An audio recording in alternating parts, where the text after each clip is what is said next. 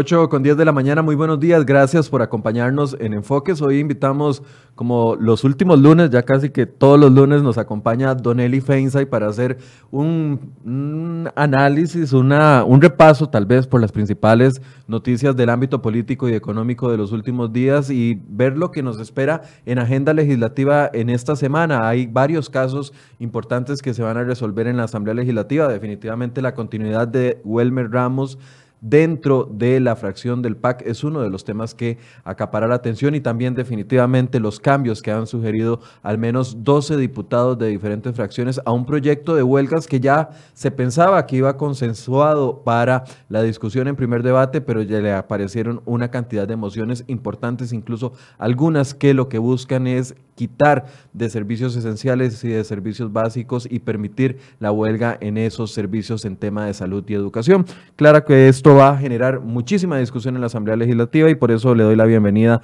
a don Eli Feinsay. Buenos días, don Eli, gracias por acompañarnos otro lunes. Buenos días, Michael. Eh, placer estar por acá, sí, ya se está haciendo costumbre, ya estoy dejando trillo. A algunos les hace mucha gracia y a otros no tanto, ¿verdad? Que usted esté aquí los lunes, pero la verdad es que ver el panorama desde una perspectiva distinta nos ayuda a todos a alimentarnos. Eh, así es, yo creo que, se, exponen diferentes puntos de vista. Eh, hoy me tendrás a mí, otros días tenés a otras personas y de eso se trata, de formarse una opinión balanceada eh, implica escuchar a, personas con diferentes enfoques, así que para mí es un, placer estar por acá. Don Eli, empecemos por el lado del PAC, que es una de las noticias que también ha acaparado la, la, atención después de la denuncia que presenta la Procuraduría de la Ética, que finalmente nos damos cuenta que existía y que estaba viva. La Procuraduría de la Ética presenta una denuncia contra el diputado Welmer Ramos, exministro de Economía, Industria y Comercio, por un supuesto tráfico de influencias. Esto genera toda una reacción inmediata del presidente de la República, de la fracción del PAC y casi que de todos los diputados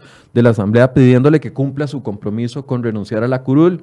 No lo cumple, no se va y hoy se define si permanece o no dentro del PAC.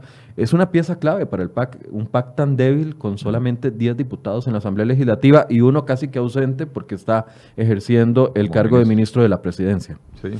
Eh, bueno, parece que esto es un, patrón que se repite en el PAC, ¿verdad? Un diputado que se, eh, que se ve involucrado en problemas de naturaleza ética, eh, al cual se le pide la renuncia, se rehúsa a renunciar. Muy probablemente la fracción del PAC lo irá a separar de la fracción y él se aferrará a, su curul.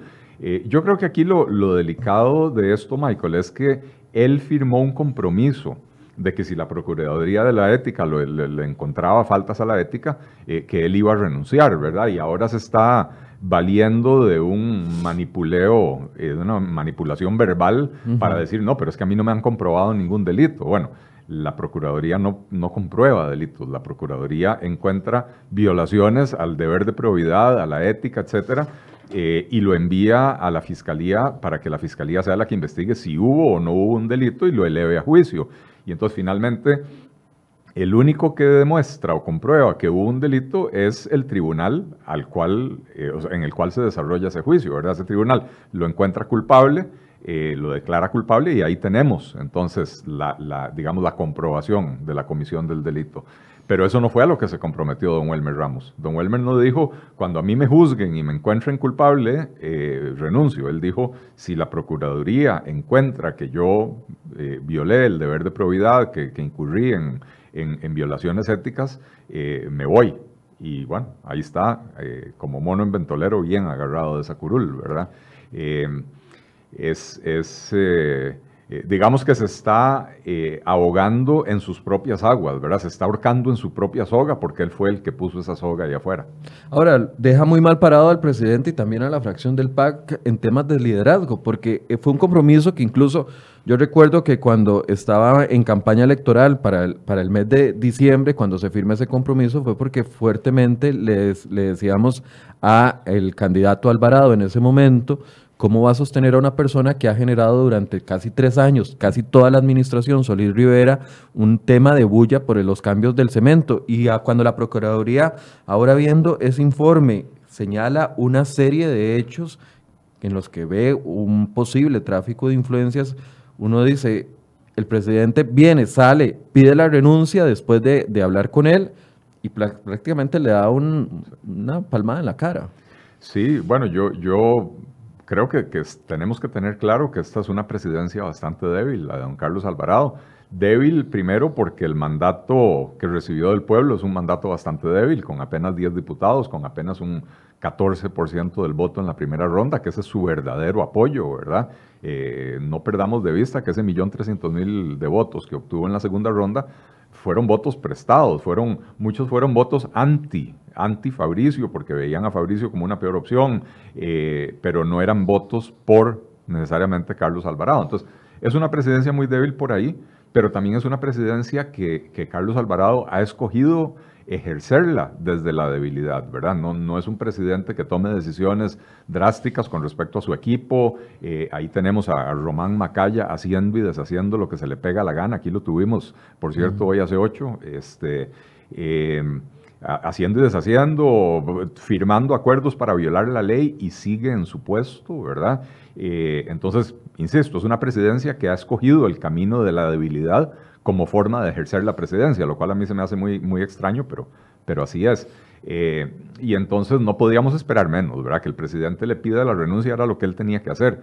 Que el otro le haga caso, de ¿para qué le va a hacer caso si el presidente no puede disponer del puesto de Wilmer Ramos?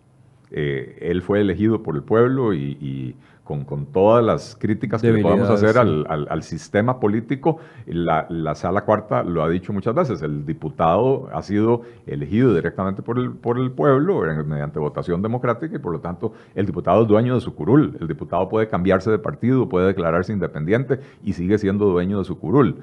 Eh, entonces, si el presidente no toma decisiones con respecto a la gente a la que él nombró y a la que podría despedir o exigirle la renuncia, como el presidente ejecutivo de la caja, eh, entonces, ¿por qué el diputado le va a hacer caso, verdad? Eh, realmente me sorprende de, don Wilmer Ramos, de quien yo tenía una mejor opinión, eh, que se aferre de esa manera al, puesto, siendo que él fue el que ofreció, el, que ofreció que si esto sucedía, se, iba a, se iba a hacer a un lado, ¿verdad?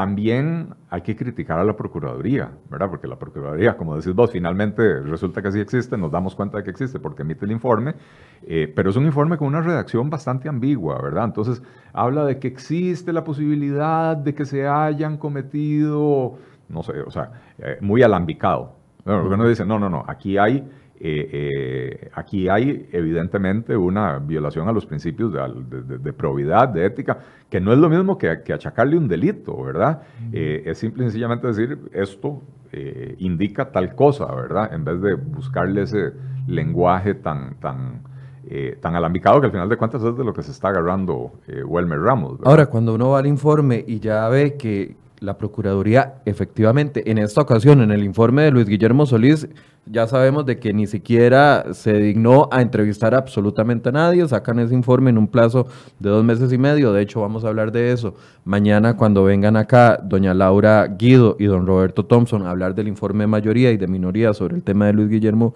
Solís, pero cuando eh, analiza uno el informe, se ve que en esta ocasión llegaron, entrevistaron a miembros técnicos del Ministerio de Economía, de, de la Oficina también de Reglamentación Técnica, y ellos sacan esta conclusión. Hubo un atropello por parte de Wilmer Ramos para de una u otra forma hacer estos cambios express en el reglamento de cementos y terminar beneficiando a Juan Carlos Bolaños. Incluso va más allá la Procuraduría y dice, es que de esos cambios dependían que le soltaran prácticamente el dinero a Juan Carlos Bolaños. Pero cuando uno se va a dos años anterior, esto es como estar viviendo un déjà vu. Hace dos años exactamente, si ustedes eh, abren Google ahí y buscan las noticias de hace dos años, Luis Guillermo Solís para el 2, 3 de septiembre le estaba pidiendo también la renuncia a Víctor Morales, Zapata. renuncia que no se concretó nunca, porque Morales solo se separó del partido, pero no se separó de la, de la curul. Y aquí va mi pregunta. Cuando Luis Guillermo Solís y la fracción anterior del PAC le pide la salida a Víctor Morales Zapata, fue una salida, una solicitud de boca. Así es. Porque en realidad... De la boca para afuera. De la boca para afuera, porque en realidad don, don Luis Guillermo Solís siguió recibiendo en casa presidencial a Víctor Morales Zapata, quien sabíamos que era su gran amigo, compañero y además eh, la pieza que movía algunas de las otras piezas detrás de, de bambalinas. podría ser de que esta solicitud que hace don Carlos Alvarado sea también una solicitud nada más de la boca para afuera, sabiendo de que es un voto que necesita dentro de los proyectos y la agenda legislativa del PAC. Bueno, eso, eso habrá que verlo, a ver cómo se desarrollan las cosas. Eh, ciertamente, eh, Welmer Ramos no es un diputado tan cercano al presidente como lo fue Víctor Morales Zapata con Luis Guillermo Solís. Eh, que, Víctor Morales no solo era del riñón de Luis Guillermo Solís, más bien la duda que a uno le surge es quién era del riñón de quién, ¿verdad? ¿Quién controlaba a quién? Y ahí daba la impresión de que el que realmente mandaba era Víctor Morales Zapata. Eh, aquí no, aquí son, de hecho fueron rivales, eh, se enfrentaron en la, en la convención interna del partido. creo que él fue, Welmer Ramos quedó en el primer lugar como un compromiso, ¿verdad? Por, por haber participado. Para unificar al partido a nivel interno. partido.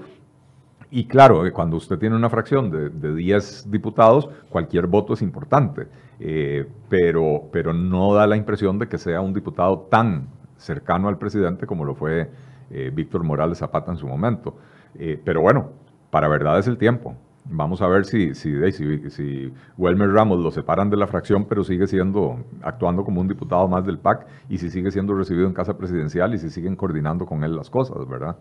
Ahora, eh, bueno, ese es el primer tema que se va a zanjar hoy en Asamblea Legislativa. Esperemos que haya un pronunciamiento de la fracción y, eventualmente del partido. Otro de los temas que llama la atención, eh, Don Eli, es que cuando pensábamos de que había consenso por el tema de la regulación de huelgas y el proyecto de ley. atravesarle el caballo. Atraviesa el caballo. para dónde va y, antes, de que, antes de que entremos en, un tema diferente. Eh, creo que, también deberíamos de, mencionar de pasadita el caso del diputado Melvin Núñez, ¿verdad? Eh, porque al final de cuentas se nos está convirtiendo en costumbre pedir la renuncia de, todo el mundo, ¿verdad? Entonces, eh, Melvin Núñez, por su famoso video, audio quejándose de su salario y, y qué sé yo, eh, empezaron a surgir voces pidiendo la renuncia, pidiendo que el partido lo sancione y, digo yo, a ver, yo encontré despreciables y desagradables las palabras del diputado, pero no es parte de su ejercicio de libertad de expresión, digo, ¿es, ¿es eso suficiente motivo para pedirle la renuncia? Eh, que no esté satisfecho con su salario. Bueno, yo, si lo tuviera enfrente, le diría, si no está satisfecho con el salario, vaya a busque brete, vaya a busque eh, dónde usted con sus estudios y su profesión va a encontrar un, trabajo mejor remunerado, ¿verdad? No sea malagradecido, pero, pero tenemos también que tener un poco de mesura en cuanto a, cuándo pedimos renuncias y a quién le pedimos las renuncias, ¿verdad? Este, eh, yo creo que, que, que, don Wilmer Ramos ni siquiera debió ser diputado. El momento de pedir la renuncia era en aquel momento. Es más, el momento de no nombrarlo candidato a diputado era cuando tenía serios cuestionamientos éticos en medio de una investigación de uno de los escándalos de corrupción más importantes de los últimos años, ¿verdad? Eh, pero, pero bueno, hay que, hay que tener, eh, comparar las dos situaciones, ¿verdad? Porque son dos diputados de diferentes fracciones eh, que se ven involucrados en problemas y creo que hay que manejarlo con mesura. Con la diferencia, la única diferencia yo creo que es que Welmer sí se comprometió a, renunciar a la curul. Melvin ni sabíamos que existía hasta que llegó a la Asamblea Legislativa. Así es, así es. No, no, y por eso cuando em, recién empezando el programa, de lo primero que yo dije fue eso, ¿verdad? El problema es que Welmer Ramos se comprometió a hacerse a un lado si la Procuraduría le señalaba eh, eh, incumplimientos éticos. Y entonces ahora que la Procuraduría se lo señala, con un lenguaje alambicado y todo lo que usted quiera, pero ahora que la Procuraduría se lo, se lo señala, eh, cambia la tonada. No, no, y es que hay que leer el informe de la, de la Procuraduría, que es un informe bastante amplio, 81 páginas al final, donde sí señala una relación de hechos. Por eso es que se va al Ministerio Público, porque bien la Procuraduría pudo haber hecho lo que hizo con Rolando González, o lo que hizo con el exdiputado Rolando González de Liberación Nacional, o lo que hizo con el exdiputado del Partido Unidad Social Cristiana, Walter Céspedas, que a los dos les encontró faltas al deber de probidad, pero no los denunció penalmente ante el Ministerio Público. Es que la diferencia con Melvin, eh, con Melvin no, con Welmer, con es que a Welmer da un paso más allá y toma la iniciativa de que el abogado del Estado presenta una denuncia penal. Ahí, está la, ahí radica la diferencia. Y, es que ahí no solo fueron entrevistas a personas, sino que existe todo un eh, respaldo de correos electrónicos que fueron intercambiados, que habían sido dados a conocer por ustedes aquí en CR hoy, ¿verdad? Durante el, cuando se, se, dieron a conocer los escándalos de, del cementazo. Eh, correos que iban y venían de, diputados a ministros, de ministros a jefes de aduanas, etcétera, eh, eh, y todo el mundo con instrucciones superiores pedía que las cosas se aceleraran, ¿verdad? y aquí estamos ya como en la década de los, de los 90, que se habla de la autoridad política superior, pero todavía no, no se señala claramente cuál fue esa autoridad política superior y probablemente esa se perdió en ese pseudo informe de la Procuraduría eh, con respecto a Luis Guillermo Solís, que no solo no entrevistaron a nadie, sino que además lo mandaron a la Asamblea Legislativa en el interregno entre, entre un, una presidencia y otra presidencia y ahí se perdió ese, ese, eh, ese documento, ¿verdad? dos folios terminaron perdidos, los folios de las conclusiones. Eh, Voy a pasar al otro tema.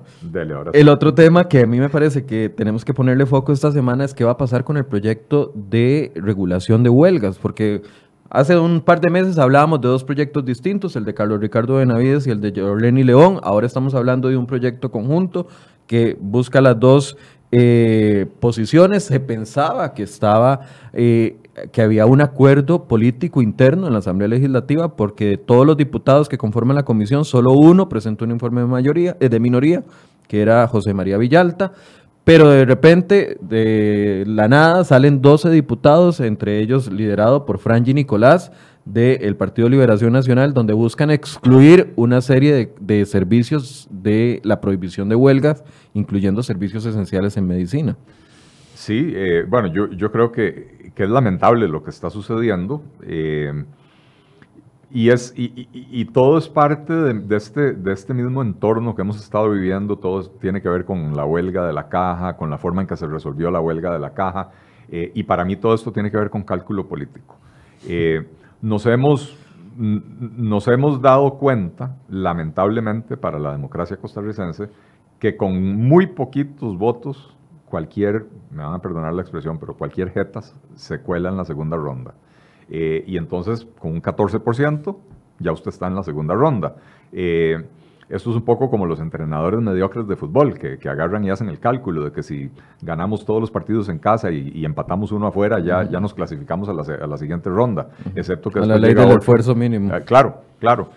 pero ahora ese 14% necesario para meterse en la segunda ronda eh, es difícil alcanzarlo, porque la población está muy dispersa, porque hay mucha diversidad en la oferta electoral, pero hay un grupo que puede aportar una porción significativa de ese 14%, y ese es el del empleo público, y sobre todo el empleo público sindicalizado, ¿verdad?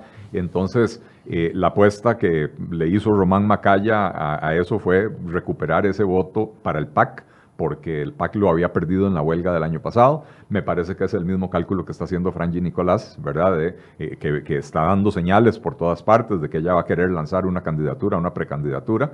Eh, y entonces el, cálculo que están haciendo es a ver quién se queda con, ese segmento del empleo público, por lo menos de los, de los sindicatos, ¿verdad? Eh, no pensando en no, pensando en, lo que el país realmente necesita. Es que no puede ser que venimos saliendo de, una huelga en la caja donde se perdieron 82 mil citas, 1.600 o 1.800 cirugías, más de 20 mil exámenes diagnósticos y eso encima de más de 300 mil citas que habían listas de espera antes de la huelga, ¿verdad? Y más de no sé cuántas miles de cirugías que siguen estando en lista de espera, ¿verdad? No puede ser que viendo esos resultados surja un grupo de 12 diputados de prácticamente todas las fracciones, Michael, porque hay que, hay que decirlo, Franji Nicolás lo lidera, ella es de Liberación Nacional, pero ahí hay diputados de, eh, de Restauración, de, Nueva República, de, eh, eh, del Republicano Social Cristiano, del PIN, de la Unidad Social Cristiana, o sea, ahí están todos metidos en esa danza. no puede ser que ellos digan, ok, el país está hecho un caos por el abuso con las huelgas y la solución es meter en la ley la posibilidad de cometer esos abusos, porque todavía hoy en día tenemos eh, la esperanza de que algún tribunal diga esa huelga fue ilegal y de que pudiera haber algún castigo, pero no, ellos lo que estarían haciendo es diciendo, este, eh, eh, no, no, no, simplemente más bien desregulemos la huelga, dejemos que cualquiera haga huelga cuando se le pegue la gana, es, es realmente grave. Ahora, a mí me llama la atención y no se le va a plantear algo, ¿será que esto tiene que ver más a corto plazo? Con una visión puesta en el tema de las elecciones de alcaldes. Porque, a ver, eh, sabemos que la diputada Nicolás siempre ha estado muy cercana y en búsqueda de la alcaldía de Punta Arenas, por ejemplo. Sabemos de que Restauración Nacional y algunos diputados cristianos están haciendo fuerte campaña por el tema de alcaldías. Sabemos que las alcaldías las eligen un porcentaje bajísimo, bajísimo, de los eh, de los ciudadanos que viven en cada una de los cantones. Y aquí yo me pregunto, ¿será que esto tiene que ver más con un cortoplacismo, con el tema de que ya vienen las elecciones municipales, de que Sabemos de que muchos de los que votan son los empleados, los mismos empleados públicos dentro de cada uno de los cantones. Tendrá que ver con eso, porque le apuestan también mucho al tema de educación, donde sabemos de que hay una gran participación política y le apuestan mucho a debilitar la regulación de huelgas en el sector salud, dos actores que son que tienen representación en todas las comunidades del país donde se va a elegir alcalde. Bueno, es muy probable que por ahí anda el cálculo, ¿verdad? O sea, cuando uno dice eh, eh ¿Qué, puede llevar a Walter Muñoz o a Dragos Dolanescu a apoyar un, proyecto de estos? ¿verdad? Que ciertamente no son, no son personas que, que, que, uno diría, bueno, pueden aspirar a, ganar todo el voto sindical en las elecciones presidenciales. Bueno, parte de eso puede ser el cálculo de, las elecciones municipales. Eh, lo de Franji Nicolás a mí me, me, parece que va más allá, ¿verdad? Porque eh, ella mm, no sé si mantiene interés en, en, eh, en, una alcaldía en Punta Arenas, mm. eh, pero en este momento ella es diputada. o sea que ella no es candidata para el 2020. y a mí, no, a mí no me sorprendería verla como candidata, pero la precandidata, por lo menos a la presidencia, para el 2022, antes que verla como candidato a alcalde en el 2024. Bueno, es un panorama que se va a complicar porque ya veíamos hoy eh, aproximadamente hay unas 200 mociones. Cuando uno piensa que hay un informe de mayoría para una, una regulación de, de, huelgas como la que existía y en el primer día de mociones le meten 232, me parece que son mociones, entre ellas esta solicitud de sacar algunos servicios esenciales, pareciera que entonces lo que veíamos como muy consensuado no lo estaba.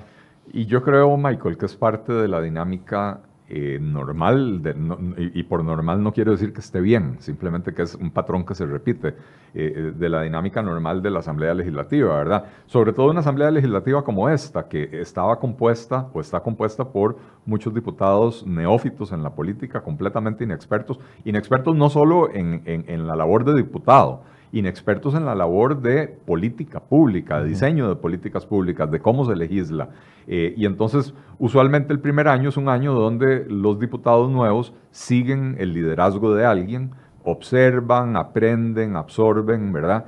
Y finalmente ya en el segundo año empiezan a sacar pecho, empiezan a decir, bueno, no, yo, soy mi propio diputado, empiezo a, Tengo que ejercer mi poder en mi metro cuadrado. Exactamente, y entonces quiero lucirme, ¿verdad?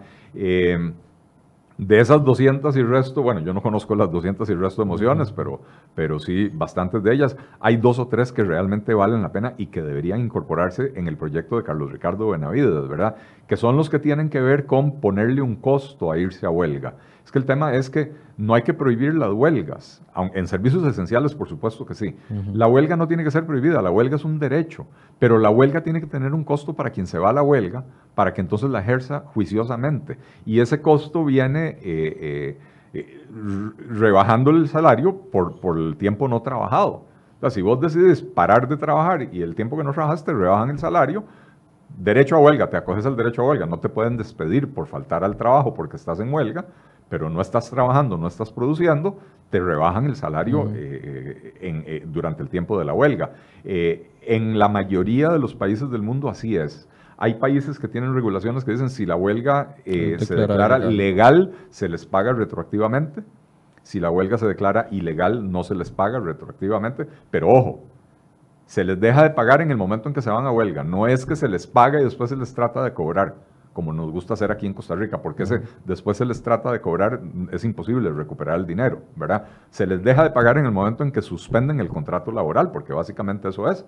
Cuando yo no me presento a trabajar, estoy suspendiendo el, contrato laboral, se les deja de pagar en ese momento. Si la huelga se llega a declarar legal, se les podría pagar retroactivamente, aunque en muchos países no les pagan del todo. En muchos países, si usted no trabaja, no se le paga, aunque usted tenga el derecho a huelga. Entonces hay un par de emociones en ese sentido que, sí valdría la pena eh, incorporarle al proyecto. Eh, Y estoy seguro y he visto muchas mociones que son mociones simplemente para, de diputados para lucirse, porque quieren ver una coma adicional eh, para que tenga su, su, sello el proyecto, qué sé yo.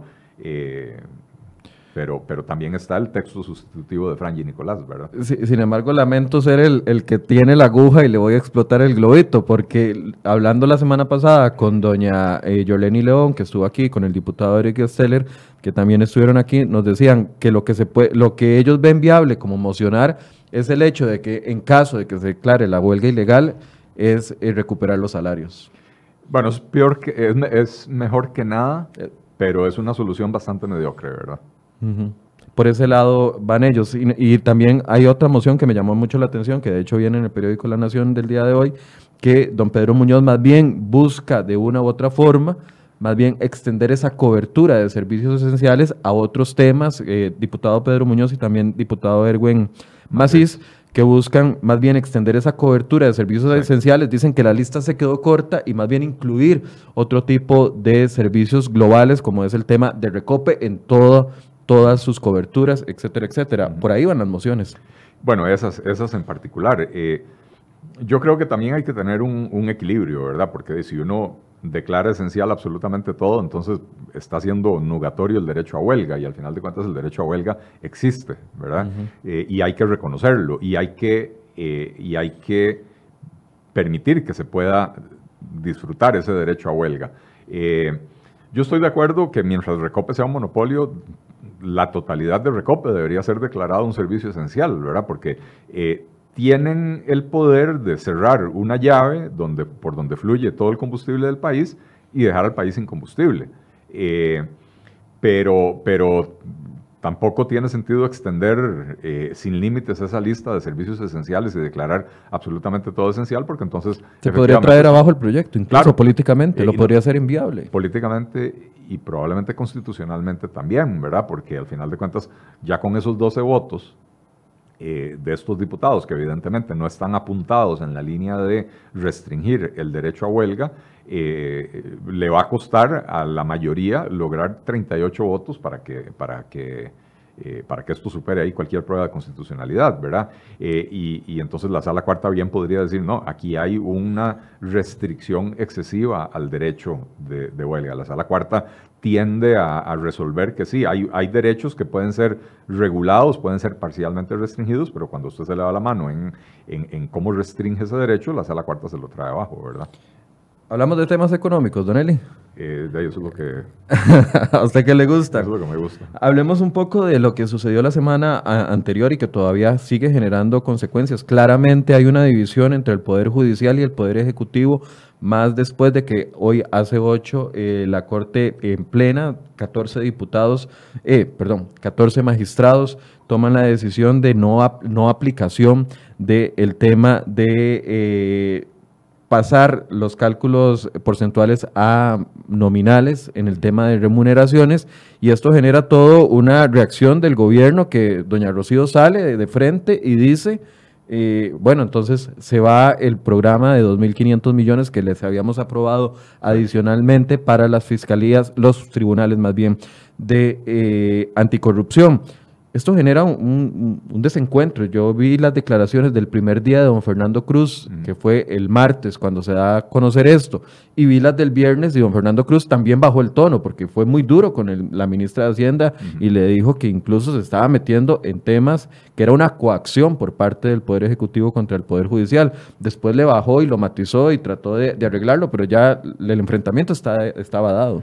Bueno, era, era obvio y evidente desde el momento en que la, en que la, perdón, la ministra eh, Rocío Aguilar eh, manda ese mensaje, porque fue un mensaje muy claro, ¿verdad?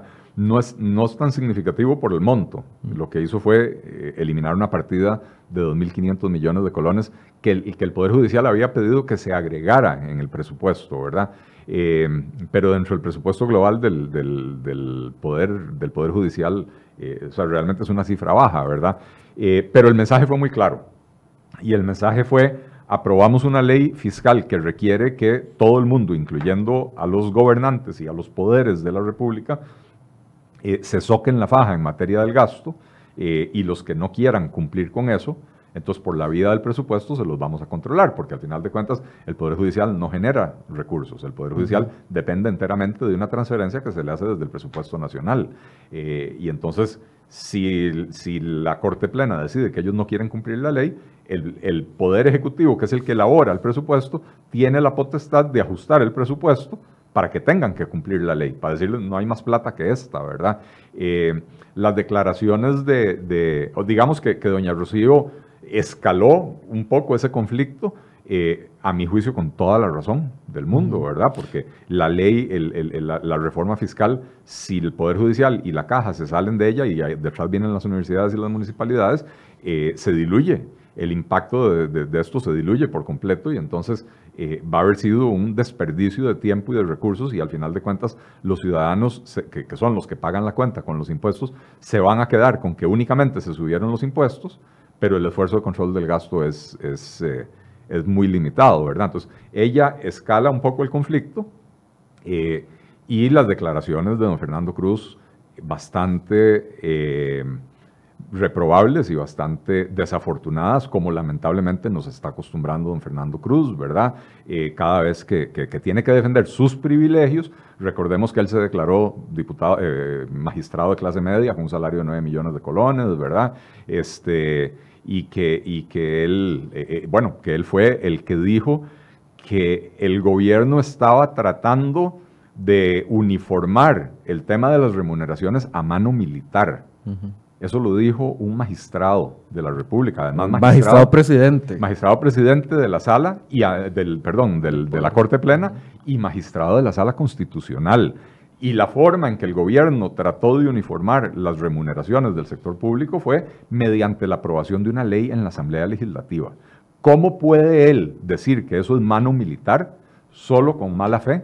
Porque yo no creo que él desconozca el principio de la separación de poderes y de cómo el, poder legislativo tiene el poder de legislar, ¿verdad? Y que las leyes son de acatamiento para todo el mundo, que no, no es cierto que la separación de poderes quiera decir que el poder legislativo no puede ponerle leyes al poder judicial.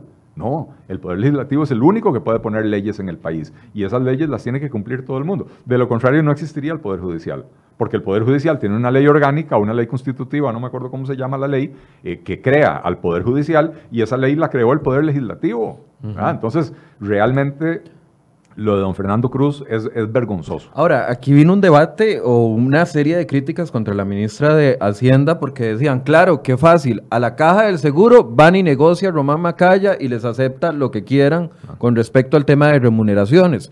Pero al Poder Judicial se le planta de frente y le quita un presupuesto de 2.500 millones para algo que hay que ver los gritos que pegaba José María Villalta eh, en plenario la semana pasada. ¿Por qué no se indignan? ¿Por qué no se indignan de que no se quiera? Los que están aplaudiendo ahorita son los corruptos que no los van a perseguir. Pero, a ver, hay que, hay que también hacer pausas. La explicación de doña Rocío decía, bueno, es que en el caso del Poder Judicial se financia con fondos del presupuesto. nacional. En el caso de la caja hay un financiamiento que aunque la gente no esté de acuerdo en el, en el acuerdo, valga la redundancia, entre don Román Macaya, gobierno y sindicatos, hay una, un ingreso propio, por así decirse. Ahí está donde radica la diferencia. Y a mí me llamó mucho la atención porque me pareció una, una explicación contundente. Es que así es. Eh, eh, la, la caja en su autonomía, digamos a diferencia del, Poder Judicial, la caja genera recursos, que la ley le, creó la potestad de generar recursos, básicamente cobrando impuestos a los ciudadanos, pero los llaman contribuciones a la seguridad social, ¿verdad? Pero eso no pasa por el presupuesto nacional. Son recursos que la, caja, que la caja recauda directamente. Entonces, el Ministerio de Hacienda no puede hacer nada por recortarle el presupuesto a la caja. Sin embargo, la Contraloría General de la República sí puede, ¿verdad? Eh, y entonces, en parte por ahí también ha habido llamados a que la Contraloría asuma el papel que está asumiendo doña Rocío con respecto al Poder Judicial, porque la Contraloría tiene que aprobar el presupuesto de la caja y el presupuesto de todas las instituciones autónomas eh, para el próximo año, ¿verdad? Entonces, uno esperaría que por ahí de noviembre, cuando, cuando la, Contraloría haga estos análisis de los presupuestos, eh, le rechace a la caja ya sea el presupuesto completo o le rechace la partida incluida para autorrecetarse pluses salariales que la ley no permite. Es decir, lo que está haciendo doña Rocío con el Poder Judicial se esperaría que lo haga la Contraloría con la Caja del Seguro Social. Uno esperaría que así lo hagan, ¿verdad? Este, porque de lo contrario, las señales que se envían eh, a todos los costarricenses son eh, eh, el crecimiento del gasto no nos importa, no, no le vamos a hacer eh, no vamos a hacer ningún esfuerzo por controlarlo. Eh, ustedes jódanse pagando más impuestos y nosotros vamos a seguir viviendo en la fiesta de, los pluses salariales y de las anualidades del 5,5% y, y todo lo demás.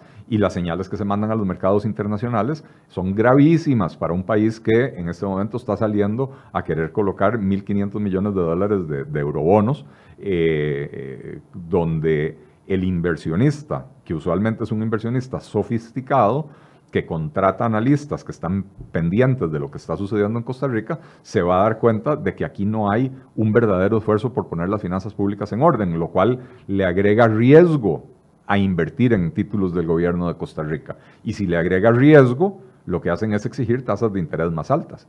Y entonces volvemos otra vez al círculo vicioso que empezó, bueno, que no empezó, que, que, que explotó en el 2017 con el hueco fiscal, que fue cuando los inversionistas finalmente se dieron cuenta de que las finanzas públicas estaban en una situación precaria y no había intención del gobierno o del país de resolverla, eh, los inversionistas dijeron, bueno, perfecto, pues si usted quiere mi plata, ya no me pague el 6%, ahora págueme el 13%, ¿verdad?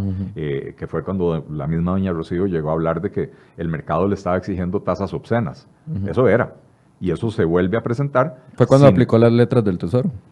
Eh, bueno, no, esto fue en el 2017 claro, bueno, esto empezó en el 2017 pues, con Don a consecuencia de eso. A consecuencia de eso, al finales del 2018, eh, eh, cuando con lo de las tasas obscenas, o sea, porque durante el 2018 las tasas de interés fueron creciendo, creciendo, creciendo, y cada vez se le dificultaba más al gobierno eh, conseguir recursos en el mercado, ¿verdad? Entonces, hacia finales del año, en septiembre del 2018, es cuando se recurre a las letras del Tesoro como mecanismo alternativo para conseguir financiamiento más barato y no tener que pagar esas tasas obscenas. Ahora, el gobierno está, por así decirse, y, en buena hora metido en un zapato, porque si cede al Poder Judicial, si cede a las universidades públicas, si cede a la iniciativa de ley, que yo me imagino que en discurso va a tener que mantenerse por lo menos en esta misma posición sobre sacar de la o excluir de la regla fiscal a las municipalidades, prácticamente no va a tener autoridad moral para exigir más en el tema de IVA, donde está siendo bastante exitoso, porque de, nosotros no nos quejamos, siempre sencillamente nos queda obedecer las, lo, que nos imponen y listo. Nos quejamos en redes sociales, pero de ahí no pasamos. este, eh, Sí, eh, a ver, eh, el gobierno lamentablemente perdió ya la autoridad moral cuando se dio a la caja. Y ojo, recordemos que doña Rocío no fue parte de esa negociación y que doña Rocío cuando se enteró de los resultados de la negociación públicamente salió a decir yo no estoy de acuerdo con eso y al día siguiente, eh, o bueno, no al día siguiente, ella se rehusó a firmar el acuerdo porque en el acuerdo la comprometieron a que ella tenía que firmar el acuerdo. Y ella dijo, no, yo no fui parte de esa negociación, no estoy de acuerdo con ella, no lo firmo. Y, a los pocos días se conoce lo del Poder Judicial y es donde ella dice, eh, señores, les recorto el presupuesto. O sea, ella sí ha sido consecuente en defender la filosofía de la reforma fiscal que se aprobó, que era ajustar los ingresos por la vía del IVA y por la vía de, de las reformas al impuesto de la renta y ajustar los gastos por la vía de las remuneraciones del empleo público y de la regla fiscal. Eh, pero el gobierno perdió la autoridad moral en el momento en que le cedió a la caja. Eh, y de eso es responsable el presidente, el, ministro de la presidencia que firmó ese acuerdo y el ministro de Trabajo que firmaron ese acuerdo con, con, el presidente de la caja. Eh, porque lo de las municipalidades lo van a plantear ante la sala cuarta. Y ahí ya el gobierno no tiene ningún control sobre esa situación. La sala cuarta va a decidir sin que el Poder Ejecutivo pueda, eh, pueda incidir en eso. Por eso eh, decía, por lo menos en discurso se tiene que mantener de este lado.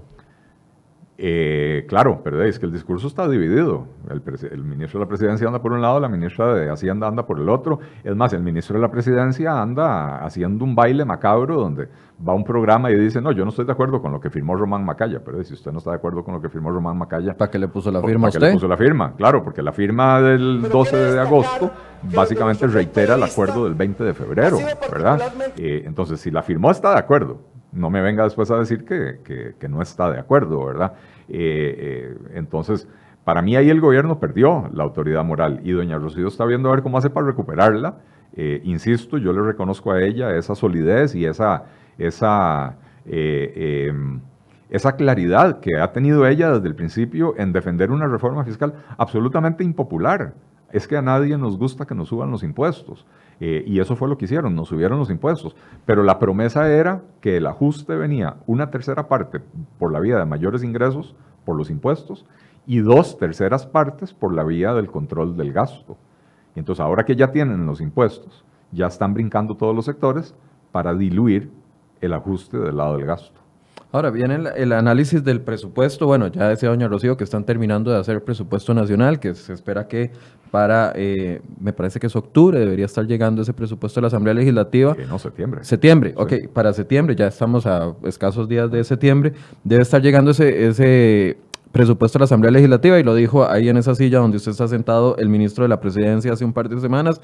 Cuando les enseñemos, cuando ustedes vean el presupuesto del 2020 se van a dar cuenta de que la regla fiscal está aplicada en todas sus extensiones y que va a haber un mayor control de gasto.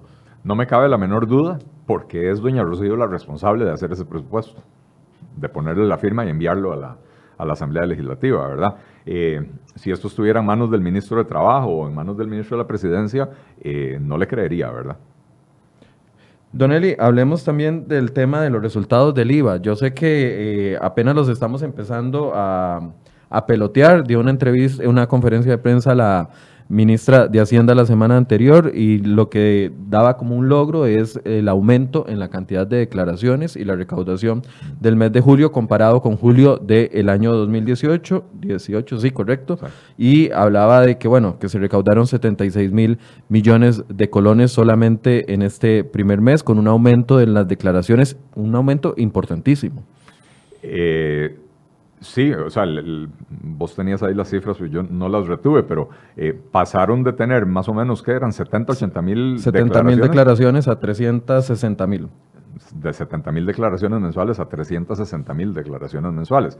Bueno, esto era exactamente lo que, lo que perseguía eh, la, reforma en cuanto al IVA, ¿verdad? Eh, uno, porque incorporaron todos los servicios que antes estaban exentos del impuesto de la venta y, cómo se llama. Y esto le va a permitir a Hacienda un mayor control después en impuesto de renta. Es que la gente cree que la gente, la gente después dice es que no se ataca la evasión. No, esta es una herramienta fuertísima para atacar la evasión. Imagínese usted que ahora hay 290 mil personas más, personas físicas y jurídicas. Bajo el radar. 290 mil personas más presentando declaraciones todos los meses de cuántas fueron sus ventas. Bueno, si usted suma todas esas a final de año, eh, Hacienda sabe exactamente cuántos fueron sus ventas durante el año. Y por lo tanto, cuando usted vaya a presentar su declaración de renta, ya no puede esconder esos ingresos, ¿verdad? Eh, entonces hay una herramienta fuertísima eh, para el control de la evasión.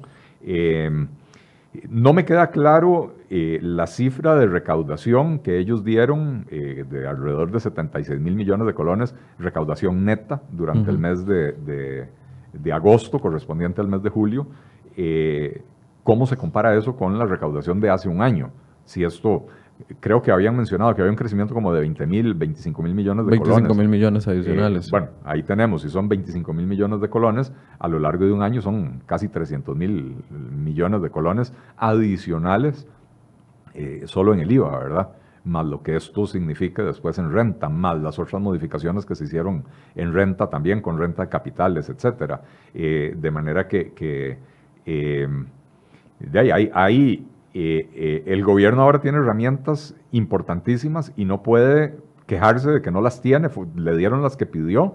Em, lo que pasa es que también el gobierno tiene que entender, y, cuando digo el gobierno me refiero a todos los demás, no a doña Rocío, yo estoy seguro que ella lo entiende, el gobierno tiene que entender que esta subida de impuestos le va a complicar aún más el tema de la desaceleración y la posible eventual recesión que se nos podría venir, ¿verdad? Porque eh, ciertamente estamos quitándole dinero a los consumidores y estamos quitándole dinero a las empresas para invertir para dárselo a Hacienda, ¿verdad? Eh, y si el gasto público sigue siendo ineficiente, eh, pues entonces lo que está haciendo es restarle a la economía en vez de sumarle a la economía.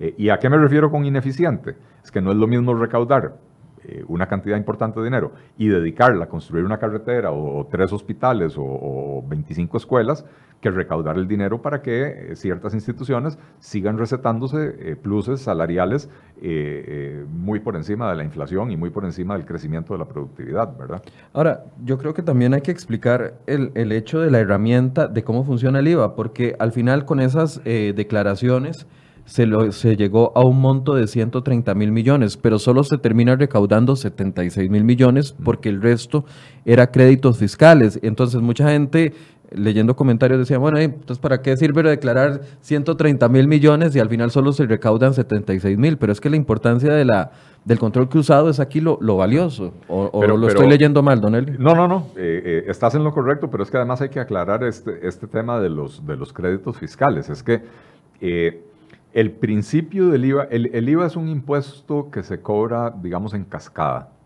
Y, tal vez la forma más, más fácil de explicarlo es con un ejemplo, ¿verdad?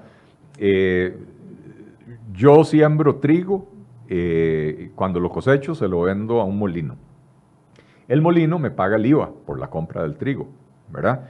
Después el molino lo muele eh, y se lo vende a la tortillería, le, vende la, harina a, una tortillería, no, a una tortillería no, porque son de trigo, a una panadería, ¿verdad? Este, y entonces la panadería compra, compra la harina y paga el IVA pero ya el, molinero había pagado IVA al, agricultor, ¿verdad? Entonces, el molinero cobra el IVA a la panadería, digamos que se lo vendió en 100 colones y le quedaron más 13 colones de IVA, entonces ahí tiene 13 colones eh, que él recaudó. Pero él cuando le compró el trigo al agricultor, digamos que se lo compró en 50 y le pagó 13%, entonces le pagó 6.50. Entonces, el molinero tiene el derecho a descontar de esos 13 colones que cobró los 6.50 que ya había pagado y le entrega a Hacienda los otros 6.50. Así es como funciona el IVA. Eh, esto, que digo yo que es como en cascada, ¿verdad? Porque en todos los pasos del proceso productivo se va pagando IVA. Eh, lo que persigue es que el agricultor tenga que emitirle una factura al, molinero, porque el molinero necesita la factura para poder descontar el impuesto que ya pagó del que va a cobrar, ¿verdad? Después el, panadero, digamos que ese panadero le vende a los supermercados, el panadero necesita factura del molinero para poder descontar el, IVA que ahí pagó del que le va a cobrar a los supermercados, ¿verdad? Eh, y entonces eso obliga a todo el mundo a emitir facturas y le da una herramienta de trazabilidad poderosísima al Ministerio de Hacienda. Eso era lo que se quería con el, con, con eh, ¿cómo se llama? Eso es lo que se quería con, con, esta reforma. Esto era lo que pretendía, exactamente lo que pretendía el gobierno con esta reforma.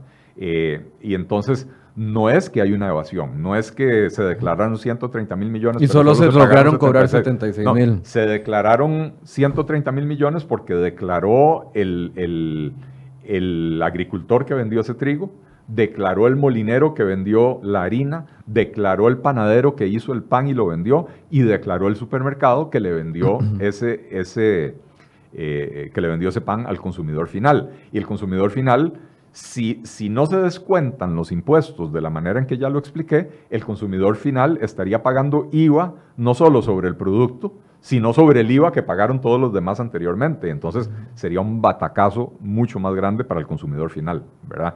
Por eso es que se hace este proceso de, descuentos. Por eso, entonces, esa aplicación de crédito fiscal podría más bien motivarnos y pensar de que se están haciendo las cosas como se esperaba que fueran, que, se hicieran. Eh, bueno, eso, es lo que, esa es la impresión que, que, da. No solo el hecho de, la, de, de que la recaudación creció, sino el hecho de que ahora, en vez de tener 70 mil declaraciones de impuesto de venta al mes, tienen 300 y pico mil declaraciones, 360 mil declaraciones de IVA al mes. Entonces, eh, eh, básicamente Hacienda lo que hizo fue captar a un montón de contribuyentes que antes aparentemente no lo eran, algunos porque vendían servicios que estaban exentos Sí, me imagino que aquí hay muchos los servicios médicos, los servicios de, abogados, etcétera, todos los servicios eh, profesionales, contables que antes eh, de, prácticamente no funcionaban al margen. No, no, funcionaban al margen, estaban exentos del impuesto de ventas, ¿verdad? Entonces, eh, el contador tiene la obligación de presentar renta al final del año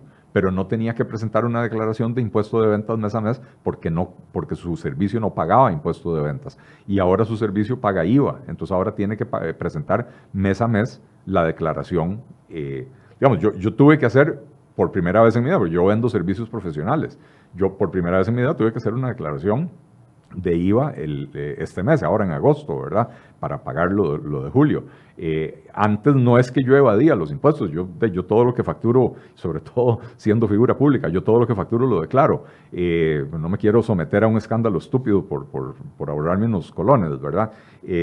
pero lo que hacía era reportar renta una vez al año. Ahora tengo que reportar las ventas todos los meses para pagar el IVA y a final del año la renta eh, que además ahora Hacienda va a saber exactamente cuánto vendí durante el año porque tuve que presentar eh, los reportes todos los meses.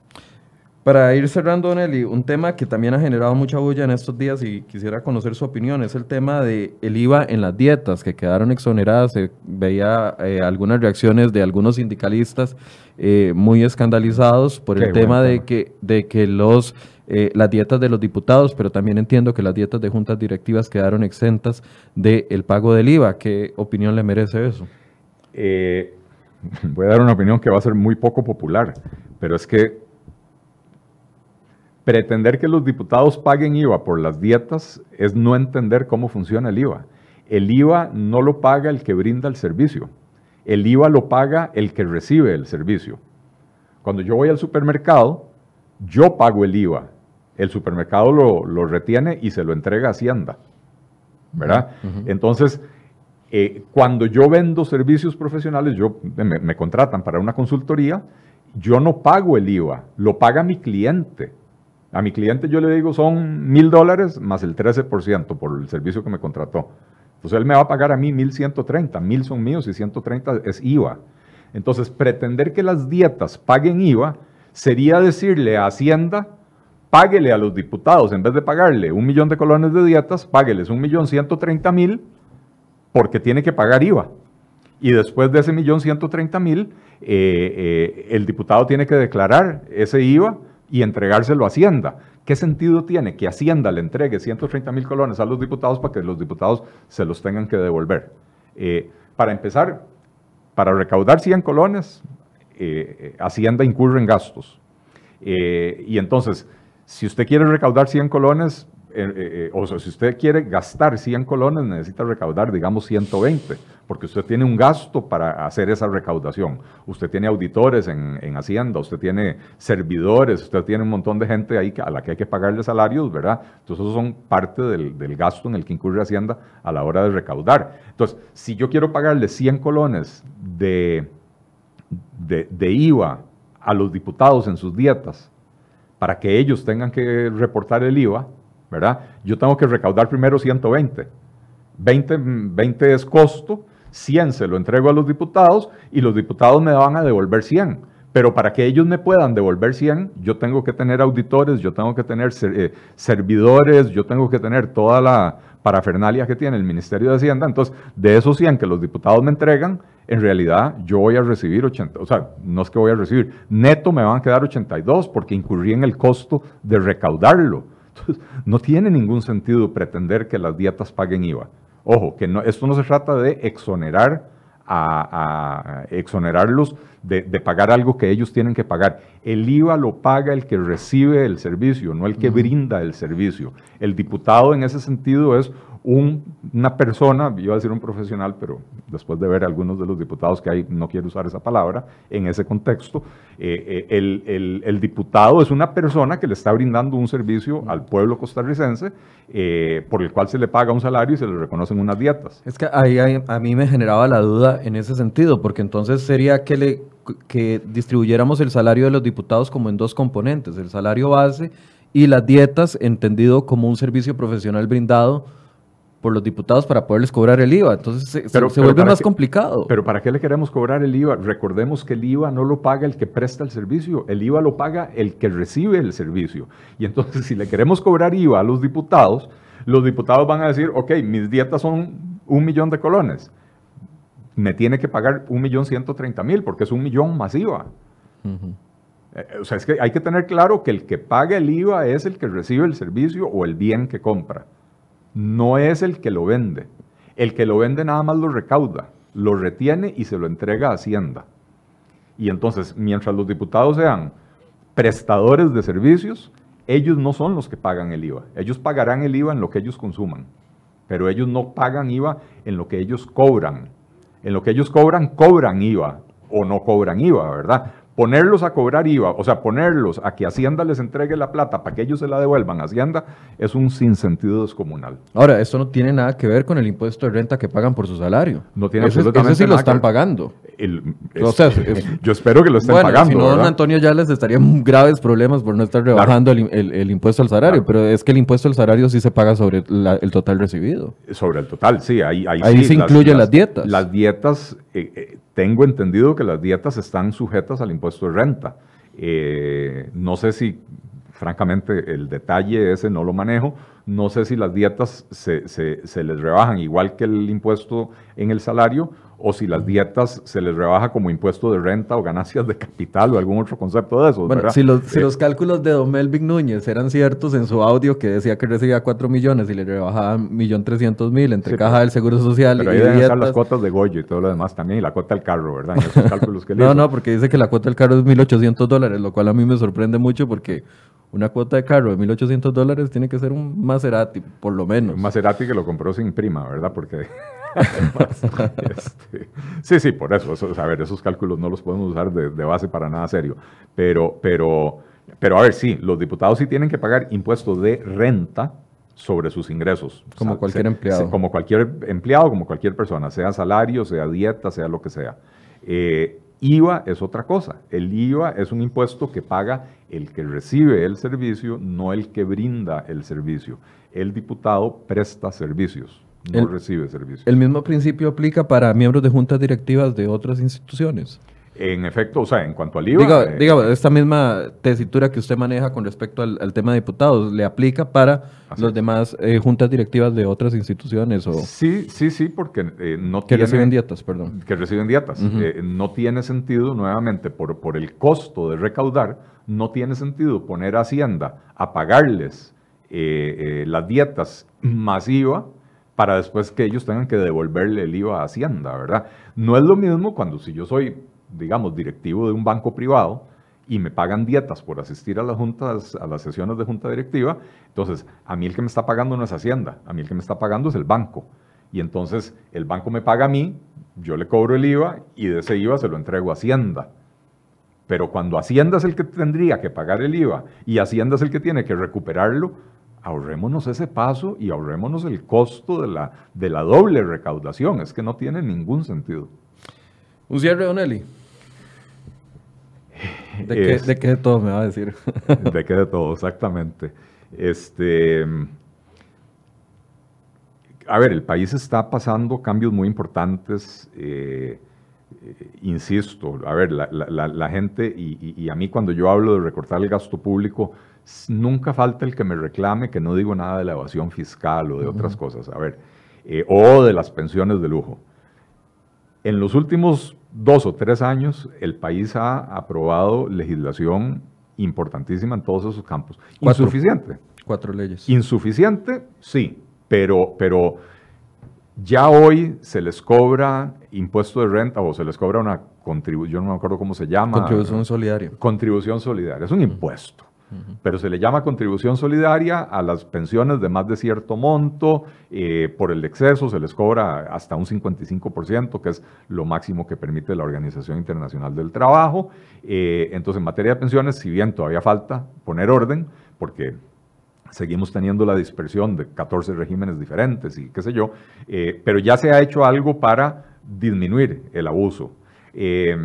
en materia de en materia de evasión, tal vez la gente no lo entiende, pero este mecanismo del IVA sumado al de la factura electrónica es una herramienta de control de evasión fuertísima que se le dio al Estado, al gobierno de Costa Rica, para que ejerza eh, eh, mejor su, función de recaudación. Eh, esto lo vamos a poder ver a final de año cuando se presenten las declaraciones de renta, ¿verdad? ojo, que no necesariamente la renta va a subir, la, recaudación de renta por la desaceleración económica. Pero si uno compara ventas del año con monto de impuestos, o sea, para hacer una comparación taco a taco, ¿verdad? comparar peras con peras y no peras con chayotes, si usted compara el, porcentaje de las ventas de un profesional que pagó como renta el año pasado versus los que pagó como, va a pagar como renta este año, se va a dar cuenta de que este año el porcentaje va a ser mayor, ¿verdad? Este, porque ahora hay un mecanismo de control fuertísimo. Entonces, sí se ha trabajado en, el control de, de, algunos de los abusos en las pensiones, sí se aprobó legislación muy importante para eh, atacar la evasión fiscal. Se aprobó legislación que sube los impuestos, porque el IVA es un impuesto que antes no se le cobraba a un montón de servicios que hoy sí se cobran, eh, pero además se le hicieron reformas al impuesto de la renta. Y entonces ahora hay un montón de actividades que antes no pagaban impuesto de renta, que ahora sí están pagando impuesto de renta. Los salarios mayores a 2.200.000, que ahora pagan un mayor porcentaje. Ahora pagan un mayor porcentaje, pero también hay ciertos tipos de inversiones mobiliarias e inmobiliarias que antes tenían unas reglas ahí un poco flojas, eh, un poco, digamos, laxas y ahora son mucho más estrictas, ¿verdad? Entonces va a haber que pagar mucho más impuestos en eso, de manera que la recaudación por ese lado debería de crecer, aunque, debería crecer, aunque por la desaceleración no sabemos exactamente cuál va a ser el efecto neto. Eh, y lo que falta es poner en orden las poner en orden el gasto, poner control al gasto. Y por eso no podemos ceder un ápice en cuanto a que se cumpla eh, los dos capítulos de la reforma fiscal que tienen que ver con eso, que son el título tercero, que tiene que ver con los salarios del empleo público, y el título cuarto, que tiene que ver con la regla fiscal. No podemos permitir que eso se diluya, no podemos permitir que las instituciones se declaren en rebeldía. Eh, yo le hago un llamado al presidente de la República para que se soque la faja un poquito, se amarre los pantalones y diga lo que está bajo mi control, que es básicamente la Caja y la Junta de Protección Social, señores, no hay tutía, me cumplen con la ley fiscal. Lo que no está bajo mi control, que es las universidades, el Poder, el poder Judicial, etcétera, bueno, lo que podamos ajustar por la vida del presupuesto nacional, le metemos el ajuste, ¿verdad? Este, porque, porque al final de cuentas hay que cumplir con eso para poder ir, em, empezar a cerrar el círculo es que yo siempre lo he dicho desde mis primeros programas que asistí aquí, siempre he dicho, eh, la fiscalidad de un país es como una tijera. Y una tijera tiene dos hojas. Si las dos hojas están bien afiladas, corta. Si una hoja no está bien afilada, la otra, por más afilada que esté, no sirve para cortar. Y entonces, eh, una hoja son los ingresos y la otra hoja son los gastos. A los ingresos ya les hemos metido filo, eh, a los gastos, por lo menos en la ley se les puso filo, pero en la práctica estamos tratando de de quitarle ese filo, ¿verdad? Hay que, hay que asegurarnos de que se mantenga bien afilada esa hoja. Bien, muchas gracias, Don por, este, por esta hora de, de contextualización de noticias de esta semana.